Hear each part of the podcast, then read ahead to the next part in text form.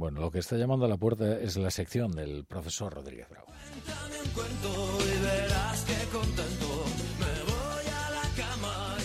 Había una vez literatura y economía.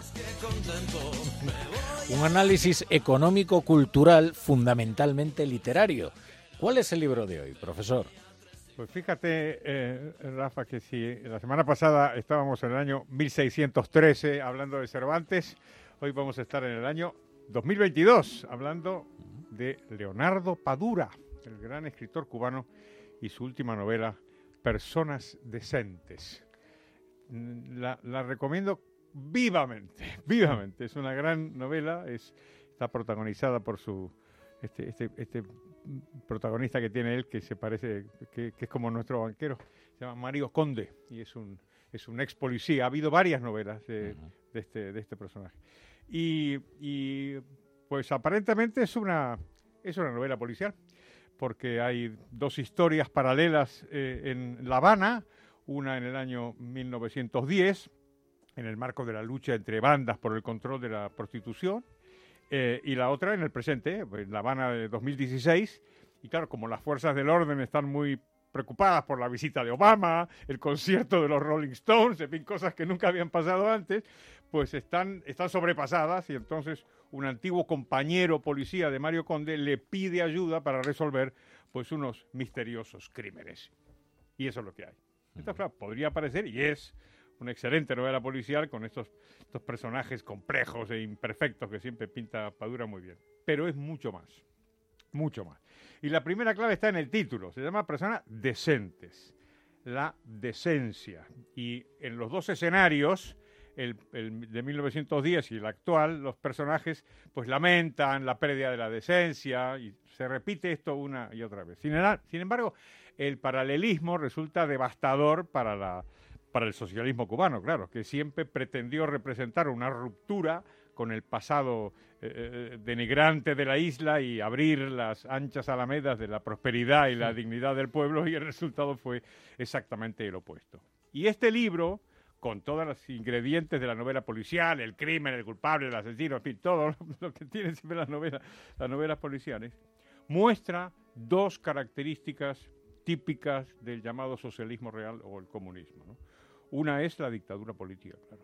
Es que no hay país comunista que no haya sido una dictadura. Y esto evidentemente no puede ser por casualidad. O sea, si es una dictadura Cuba y es una dictadura Corea del Norte, no tiene que ver con el clima ni con la religión. Es el propio sistema el que genera una dictadura y esto lo, lo enseña Padura de manera muy, muy clara. Pero es que además habla de economía y aparecen numerosas muestras de la pobreza que genera el, el sistema comunista y además resulta evidente por qué, o sea, por qué la genera, ¿no? Y, Leonardo Padura, como digo, en el medio de toda esta historia de los, de los crímenes y los policías y no sé qué, está claro que el comunismo genera miseria porque viola la propiedad privada, es decir, le impide a la gente que sea dueña de sus cosas, y porque quebranta los contratos voluntarios, les impide a la gente pues hacer lo que la gente normalmente hace, contratar, comprar, vender, ahorrar, eso se lo impide.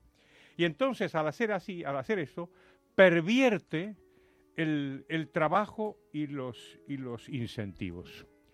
Y lo, y, lo, y lo relata, lo más asombroso es que está en una novela policial y Padura con un, con un amargo eh, sarcasmo, no olvidemos que es un, es un escritor que, vive allí, que siempre ha vivido en, en La Habana, ¿no? pues nos ilustra el, el, fracaso económico del socialismo cuando sus personajes concluyen que la única forma de sobrellevar la pobreza económica en Cuba es tener fe.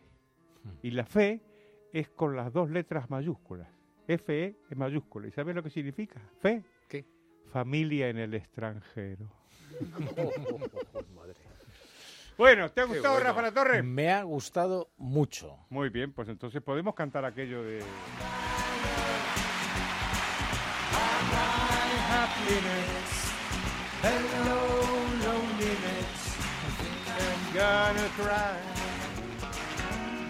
¿Sabes lo que pasa? Que la última vez que, que estuve en Cuba, justo el gobierno había permitido por primera vez eh, que los ciudadanos cubanos alojasen en sus casas mediante las célebres aplicaciones tipo Airbnb a los turistas extranjeros. ¿no? Eh, eso, claro, mm, produjo un cierto, voy a utilizar esta palabra horrible, un cierto empoderamiento ¿no? en, la, en la población que empezó a acumular unas ciertas cantidades de dinero y sobre todo empezó a acceder a esos contratos ¿no? voluntarios entre las personas ¿no? que le permitían pues ganarse un dinero. ¿no?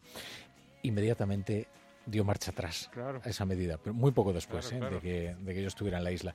Y sí se notaba además que, fíjate, es ese mínimo detalle, ¿no? El poder prestar tu casa para que mm, ahí pernocte un, un visitante, eh, bueno, ya supuso una pequeña revolución ¿eh? dentro de lo que es la, la, la economía de la, de la isla, ¿eh? O sea, Es que les da, les da siempre mucho miedo que si abras la puerta de, de la libertad económica, la gente igual diga, oye, igual la libertad política igual me, me interesa. Y por eso siempre tuvieron este recelo. Y tengo una anécdota muy buena que me contó Carlos Solchaga hace muchos años, de que él fue a ver a, a Fidel Castro eh, con encargo de Felipe González y tal, para que tomara medidas liberalizadoras como estaban tomando los socialistas en España. Y Fidel Castro lo escuchó, lo escuchó así y terminó diciendo, sí, sí, pero que lo haga otro. Sí, sí, pero no. Bueno, es que hay quien dice que en realidad el- la, la violación de las libertades, o el coartar las libertades individuales, empieza en realidad por coartar la libertad económica, que es que la gente se resiste a que eso ocurra y entonces hay que hacerlo por, por la fuerza y por la, y por la violencia. Pues me ha gustado mucho, profesor. así Muy bien, muchas fe- gracias. fenomenal. Sí.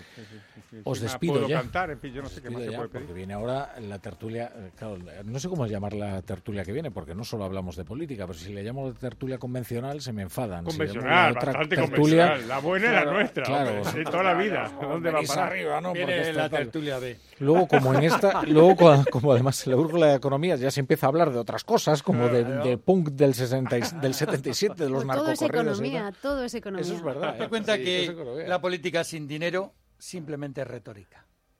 Eh, sí, señor. Es verdad. Buen final. Es verdad. Es verdad. Bueno, queridos, pues nada, os despido. Adiós, liberales. Adiós. Hasta luego. Buenas noches.